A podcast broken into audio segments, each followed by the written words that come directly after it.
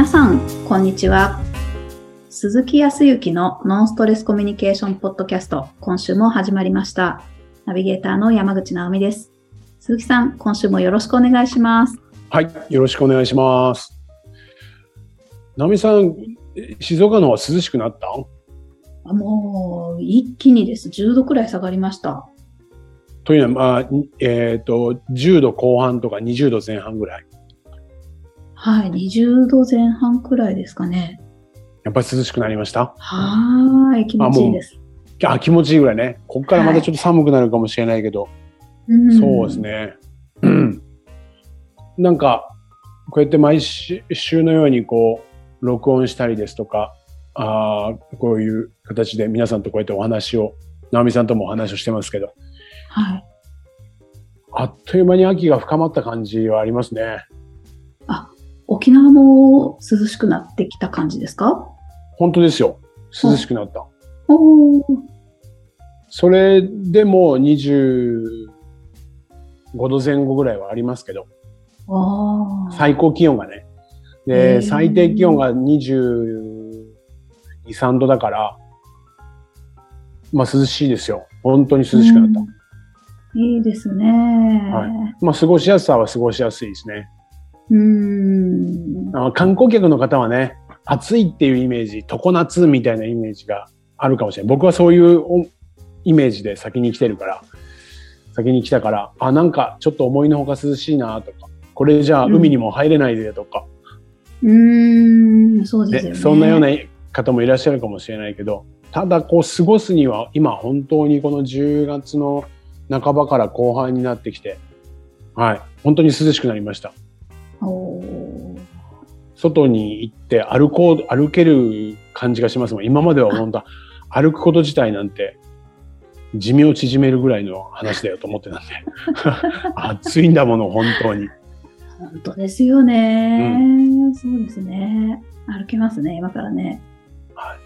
本当です。はい外も涼しいし、湿度はまあ高めな気はするけど、うーんねまあ、毎回言ってるようですけど、もうこのポッドキャストも本当に2年、3年となりますから、1回、2回は言ってると思いますけど、あのー多分ね、静岡の方ですと、富士山もあるし、ねうん山あいもあったりとかするから、紅葉がはね、綺麗な時期ですよね。これからね。そうですね。はい。はいそうなるとですね、沖縄には実は紅葉っていうのはないもんですから。あ、そうですか。はい。はい。あの、いいわば木が枯れてしまうことはあるにせよ、はい。俗に紅葉っていう赤く山が染まるっていうことはないんですよ。はい。なので、まあ、沖沖縄には高い山とかっていうのは存在しないんですけど、丘があったりとか、うん森、えっ、と、森林というような森のようなものがあったりとかするんだけど、はいあの、そこの速度を走ったりとかしてたとしても、はい、青々としてますから。うーん。肌では感じることはあります。温度はね、差が低くなってくるから。だけど、うんそうです。視覚的に目で秋を感じるっていうのは、その紅葉って言ったところでは感じないから、目で見て何、どこで秋を感じるんだろう。あ、これちょっと沖縄の人に聞いてみよう。感覚、肌感覚とかね、はあるけどうん何かみ、秋が味覚だから何かなってるのかな。あなってるって言ったら常に果物もなってるしな。うん、ちょっとそれは聞いときますわ。はい。へえ、そっか。なんかそういったところでもやっぱり違うんですね。じゃあ今から沖縄に行くと、やっぱりなんか見た目の違いから、ああ、なんか違う場所に来たなっていう楽しみ方ができそうですもんね。うん、そうですね。うん。だと思いますよ。へえまあそうね。うん。海も綺麗になってきてる。うん、そうだ。風は強くなって、風も常にあるからな。いろんなでも楽しみ方って、多分ね、沖縄の楽しみ方って常夏の、夏の楽しみ方だとは思うんですけど、はい。マリンスポーツとか、うんね、そういうのもあると思いますけど、季節感を感じるんであれば、一回だけでは難しいかもしれないけど、このやっぱり10月、11月、12月っていう、その、秋に沖縄に来ると、また違った側面が見れるような気がします。ああ、いいですね。うん。で、えーっと、イベントもね、夏にもイベントしますけど、沖縄はこの秋口に結構イベントとかも多かったりとかするから、へえ。涼しくなるんでね、アウトドアのイベント系がね、できるわけですよ。はい。ああ、そうなんですね。はい。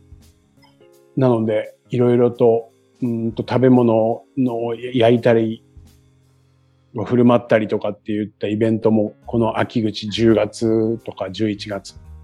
うーん。というところも多くなって、人もね、海外からも来るようになって、うん、もう、もう間もなく、はい、えっ、と、沖縄のですね、えっ、と、じゅうーんと、お沖縄県出身の人とか、沖縄県民だった、いわゆるもう、昔からこう、沖縄で生まれ育ったような人たちが全国、海外とかにも行ってたりとかして、えー沖縄県民2世とか、うーん。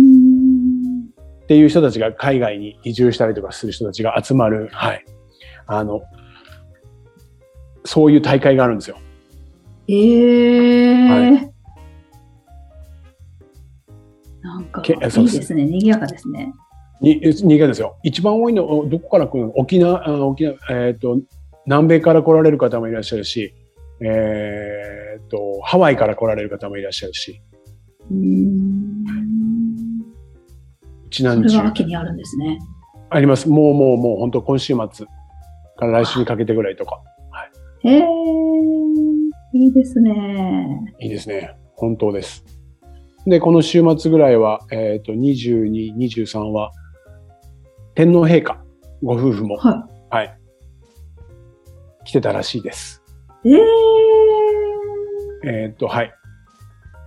国民文化祭とかが沖縄で今回ある意味で、まあ50周年だからね、返還のね、あいろいろーと。イベントが沖縄であるんで、そこに久々に30年以上ぶりって言ったのかなはい、いらっしゃってたりとか。はいいいですね。もうイベントもしきりにやっておりますが。うーん、行きたい。そうですね。はいろいろとやっぱ動きが出てきてますから、まあ、そうするとね、うんえっ、と、今日もちょっと経営者の方とお話をしたんですけど、ご相談、ご相談を受けたというか、まあまあお話を、コミュニケーションの部分でね、してたんですけど、うーんと、そうだな。やっぱ経営者の方っていろいろと仕事の戦略といいますかね、今後どうしていくかとかっていったことを練りに練って、それをこう実行に移していくわけですけど、い。うん。ものすごく前向きに捉えて、沖縄でも結構名だたる会社さんなんですけどね。はい。はい。その社長さんが、あの、今日お話をしてくれて、はい。普段、あの、ものすごく組織力もあるし、えーっと、社員のこともいろいろ考えてるんでね、社員さんに対してね、なんか、こう、自分がこれからやろうとしていることに対してとか、自分がこう組み立てたこの仕事の流れに対して何かあったりだとかしたら何でも言ってね、いわゆるほうれん草もそうだけど、報告連絡相談もそうだし、なんか思ってることがあったら言ってねっていうふうに言われてもですね、なかなかこう社員さん、今まではい全然言ってくれなかったんですって。おー、そういうこともありそうですね。確かに。うん。これ、直美さん、んなんで言ってくれないんだと思います？社員の人たち。えー、こちら側、社長経営者は何でも言ってねって、まあ、もういわゆるもう、それこそ懐をこう広げて、大手を広げてですね、大手を広げて何でも言ってって言ってるのに言ってくれない。いやー、まあ、立場も違いますし、そんな社長に何でも言ってねと言われても、何でも言いたくなる相手ではないですよね。まあね、はい。時に、遠慮しちゃいますね。うん、遠慮しますよね。うん片や経営者で社長さんであるし、えーまあ、仮に僕であれ僕が社員であれば僕が一社員でねそんなもの申すなんて言って嫌われてしまったら困るから言わないじゃないですか。はい。うんね。で結局言ったところで決めるのは社長でしょ？だからはい僕が言ったところでどうかみたいなところもあるのかもしれない。言わないですよね。確かに。そうですよね。ははい。うんい、。そんな心理もあるんだとは思うんですけどうんその社長さんがですねはい。ちょっと前に、まあまあ最近にしときましょう。最近、ちょっと気づいて、で、えその部分が改善されて、逆にいろいろ言われすぎて困るぐらいでとは言ってたけど、はいえーちゃんと言言ってもらえるようになった。そう。それはものすごく、うーんと変化として実感しています。っていうお話があったんですよ。すごい。で、そもそもなぜ言ってくれないんだろうかっていうふうに考えたんですって。はい。で、今僕が社員のように言ったところで、別に社長でもないし、自分が言ってもわからないよねとか、逆に、うんそう、言いづらいっていうのは何お前言ってんだって否定されたりとか、はい。うん。ということを思うから、社員は言わないんだよねっていうふうに思ったときに、はい。社長が気づいたのは、はい、同じ人間で多分自分もそう思ってんだなっていうふうに思ったんですって。え？ー、え？ー、えーどういうことですか？うーんと、確かに社長ですから、はい。トップですから、まあ時にね、誰に相談できるわけでもなかったりとか、自分で決めなきゃいけないしって、ちょっと孤立してるところもあったようなんですけどね。はい。自分で考えて、自分で決断して、自分でっうんていうふうに思って、それは間違いないと思ってやるわけですけど、はい。それを仮に社員であったとしても、うん。結局、否定されたくなかったりとか、ああ、はい。そっか。社長大丈夫？と、そう、社長大丈夫？って思われたりとか、社長、そんなこと言って何でもいいからって言って、えっ、と言、言わせてもらえれば、こういうのってこうですよ。無理ですよ。って言われたらどうしようとか、ああ、怖いんっていうことですね。、そう、っていうものもあったりとか、プライドとかもあるから。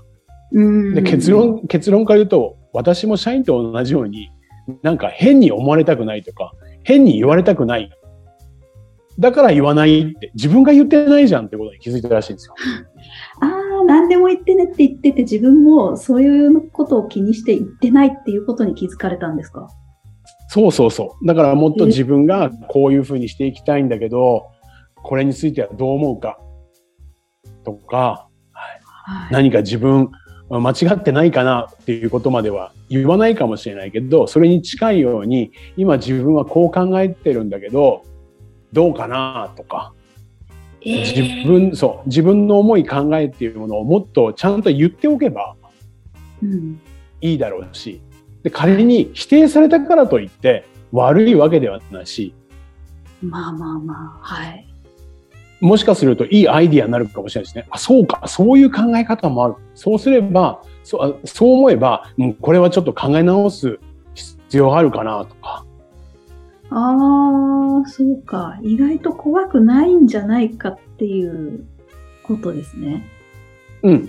そう。言ってみれば、言ったところで、否定されたところで本当にやりたいと思ってて間違いないと思うんであれば、ちゃんと理由をつけて、社員さんにも話ができるであろうし、おー。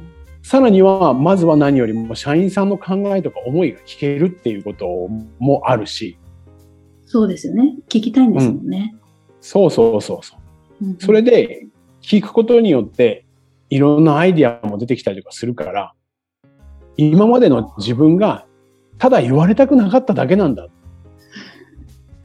うーん、なるほど。すごい気づき。はい。そう。なので、いろんなことを聞こうっていうことに、覚悟を決めて否定されようとね、ああでもない、こうでもないって仮に言われてもいいやと思って、そういうミーティングであるとか、時に食事会みたいなものを開いてな、本当に自分はこう思ってるんだっていうことを伝えながら、君たちはどうなんだっていう渾身を深めようっていう目的で、お話し合いを何回かしたみたいなんですよ。へえ、すごい。はい。そうしたらよ予予想以上に出てきちゃって、あえー、こんな風に思ってたんだ。え、こんな、こんな感じに嫌だなって思ってたの？とか。いろんなことが分かったんですって。えー、だから、こう、どちらかというと、課題とかもいろいろ投げかけられたし、自分の弱いところも見られて、ショックだったりとか、嫌なこともあったんだけど、逆にストレスが減ったって。ええー、すごい。はい。相手の見えないところとか、相手がどう思ってるかがわからないところが分かったっていうことは、まあ経営者であるからかもしれないけど、すごく気持ちよかったらしい。すっきりした。わあ、はい。見えないところをどうつっつこうかなんて考えてるよりかは言ってもらってそれが否定的なことであろうと何であろうと、ものすごくいい、うんと、情報が収集できたというかね、うんうん、いろんなことが聞けたっていうのはすごく収穫で、それを踏まえてどうしていこうかっていうことが考えられるから、今回は、なんか人の心理っていうのに気づけて、自分が言われたくないと思ってるから言ってないんだ。じゃあ逆にそういう場を作って自分も言おう。はい、で、相手の話も聞こうと思ったら、まだ完全にすべてがうまくいってるわけではないけど、すごくまずは楽になったから、はい、次の一歩が踏み出せそうになりましたっていう話だったんですよ。ええー、すごいお話ですね。なかなかいい話ですね。どうですか、えー、こういうような話を聞いて、直美さん自身はどう思います？あなんかすごく勉強になりますね。あの、わかりますよね。その、何を思われるかが怖いし、うん、何を言われるかが怖いから、うん、自分の考えをなんかストレートに言わないようにしてることもあるし、うん、回りくどくなんかわざわざ遠回りしてものを言ってとか、もう遠慮しちゃって、うん、本当は断りたかったのにちょっと断りきれなかったなとか、例えば。うんうんうんで、後からちょっと悔やむというか、いやなんか、で、それはストレスなんですよね。うん、言いたいことを言わないとか、えー、っと、まあ逆に何を思われてるのか聞きたいのに聞けてないとかっていうのは確かにすごいストレスだと思いましたね。うん。うん。うん。あすっきりしたいですね。うん。うん。はい。すごくすっきりしたみたいです。なので人って面白い、そう、人って面白いもんで、うんと僕自身もそう。だから、うん、うん、僕自身はもう本当にそうなところがあって嫌われたくないとか、孤立したくない。うん、ね。っていうことがあるから逆に何も言えなかったりとか言わなかったりとか。はい。そこをきちっと踏まえて、うん、そこが分かってくれば、別に自分から言ってみて、自分の思いも伝えるし、うん、で、相手の思いも聞けば、聞けばいいじゃないですか。はい。その中で次、どうしていったらいいかっていうことで、えっ、ー、と、どっちの意見になるかもしれないし、えー、新たな意見が、うん、えっ、ー、と、回答が出てくるかもしれないし、答えがね。うん、っていう順番のはずなんだけど、やっぱり否定されたくないから、人って。どこかで言うべきことを言わない、はい、うん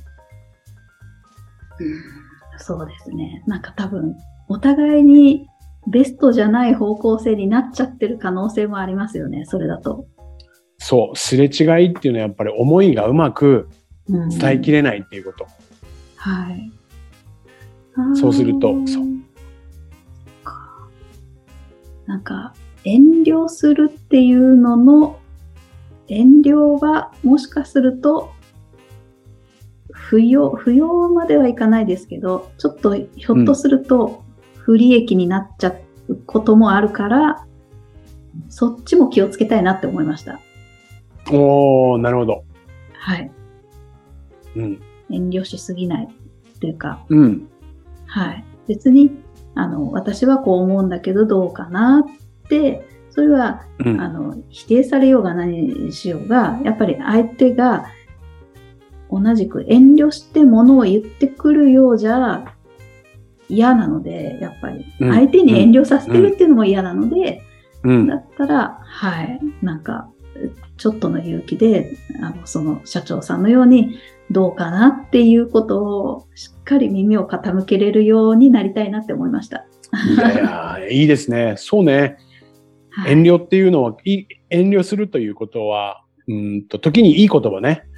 いい言葉だと思うし、うんと、遠慮するって優しさとか、相手に対する思いやりとかもあって遠慮して、無理にそうしなくていいからねとか、うん。そうね、あの、全然難しかったり無理だったら断ってもいいからねっていう遠慮。はい。うんうん優しさの側面も持ってるけど、時にその遠慮っていうのは何かっていうと、自分の思いをやっぱり伝えきれてないのね。うん。ないしはなかったりとかする場合もあるのよ。あ、はい。何か、ま、周りから言われて、これはいいことだよって言われて、これを広めていきましょうみたいなことに対して、自分が腑に落ちていない、自分が思いがない中で、ただ状況的にこれを広めようとか、これは相手、あの人がいいと思って、いいって言ったものだから、この人にも多分いいみたいに、自分の気持ちに落としてない中で紹介したりとか、ああ、ありますよね。は、はいいはい。そうすると、いいからね、別に買わなくてもとか、っていうのは、遠慮してるように思うけど、まあ基本は嫌われたくないって思っていて、さらにはじ、さっきの社長さんは自分の思いがあるからね、まだいいのかもしれないけど、思いがない中でいると、相手の思いに振り回される。うーん。最初の人からは、これって本当にいい仕組みだから、これを要はみんなで、えー、と仕組み化してやっていったら絶対いいと思うの。だから人は、ひ人に紹介したりとか集めていきましょうね。そうですね。って言って、その人の思いは聞けたけど、自分の思いは伝えられてないよね。ああ。そう。その中で難しいこととか、自分はそう思わないとか、うんそれを、それがない中で、自分の思いがない中で、まあ仮に直美さんに、実は何々さんが言ってくれたけども、これすごくいいやつ、いい仕組みだっていうふうに思うんで、一緒にこれやっていかない？でも、断ってもいいのよ。うん。ああ。それは何、もう直美さんがね、やりたいと思ったらやればいいし、やりたくないと思ったらやらなくてもいいのよ。これ何かって、今の会話の中に、自分の気持ちっていうのが書いてないわけですよ。なるほど。なんか相手のためを本当に思ってたらそううんならない感じですね。うん、そうなの。はい。相手の気持ちに振り回されているっていうやつ。うん相相手に振り回されていて、振り回されないためにじゃあどうしたらいいんですか？って言ったら、自分の気持ちを持つこと。私はどうしたいか。あそれがちょっとおろそかになって、相手の顔色ばっかり見てしまっている。だから断れない。ーうんうんっていうところもあるよね。お、うん、多くの方はそっちの方が多いかもしれないね。断れないとかね。はい。うん。そうですね。まるで嫌われるような、なんか、そうですね。断られたら嫌だなって思いますもんね。それそうね。。はい。そう。そこはちょっと分業して、優しさとして紹介してくれたことだとか、進めてくれたことに関しては、嬉しいっていう気持ちだよね。はい。ただその提供してくれた仕組みであるとか、商品っていうものを本当に自分が必要なのか、欲しいって思うのかって言ったところの感情がどうなのかっていったものは、別々の場合がある。うん。そうですよね。はい。であれば、今、この時点では、そうね、仮に直美さんから紹介されたとすれば、直美さんに紹介してもらうっていうこと自体、私のことを思ってくれていることがわかるし、本当に嬉しいです。ありがとうございます。で、その勧めてもらった商品は、これに関しては自分が本当に必要なものなのか、自分がこれをどう使え、使って、それこそ行ったら自分の幸せになるのかとかっていうの部分に関しては、ちょっとまだわからない部分がある。ここは考えさせてほしいっていうふうに思うの。おっていうふうに分業してしまうというか、分割する。感情の部分をね。あ、相手の感謝の気持ちも持ってるそう、うれ、だって言ってくれたことに関しては嬉しいじゃない？はい、はい。それと、商品を紹介してくれたから、この商品を断るっていうことは、うん何恩をあだで返すことになるって思ってしまうっていうのは、これ、ちょっと間違いで、そもそもが違うものだから、ああ、はい、はい。紹介してくれたっていうことに対する気持ちに対しては嬉しい。うんうん。それとまたこの商品っていうのは、くっついているようだけど、実はそれを元に自分が使っていくことで何か見出せるものがあるんだったら本当に欲しいと思えばいいし、うーんって気持ちは嬉しいけど、この商品使い切れるかなとか、この仕組み自分がやろうとしてることに合うかなっていうのは、また違う分野だから少しね。うん、だかはい。らそこは冷静に考えるみたいなことができてくると断ることができたりとか、あっていったところにもなると思うんですよ。はい。遠慮の人はそっちだね。あ、なるほど。そうやってちょっと分業して、ちょっと時間、自分で考えてみたいっていうことを伝えてみれば、まあ、い一回時間も置いてとか、うん。断る方向も視野に入ってくるっていう。そ。う。出てきた感情が優先的なのは嫌われたくないとか、うんこの人に言われたからっていうことで、うん、分かったって言っちゃうこと自体でしょ？はい。それを分け、分ける作業っていうものを少し時間を作っていったら、冷静に、相手にも嫌われることはないけど、相手に嫌な顔されず、えーちゃんとうん自分の思いを伝えられるようになるんじゃないかなって、それこそコミュニケーション上手くなっていくと思いますよ。はい。うわー、すごい。ありがとうございます。はい。そんな感じです。ぜひはい。意識してみてください。はい。いや勉強になりました。それでは最後にお知らせです。ノンストレスコミュニケーションポッドキャストでは皆様からのご質問をお待ちしております。コミュニケーションでのお悩み相談や、こんな時どうするのなんていうご質問を鈴木さんにお答えいただきますので、皆様どしどしご質問ください。ポッドキャストの詳細をご覧いただきますと質問フォームが出てきますので、そちらからご質問いただければと思います。それでは今週はここまでとなります。また来週お会いしましょう。鈴木さん、ありがとうございました。ありがとうございました。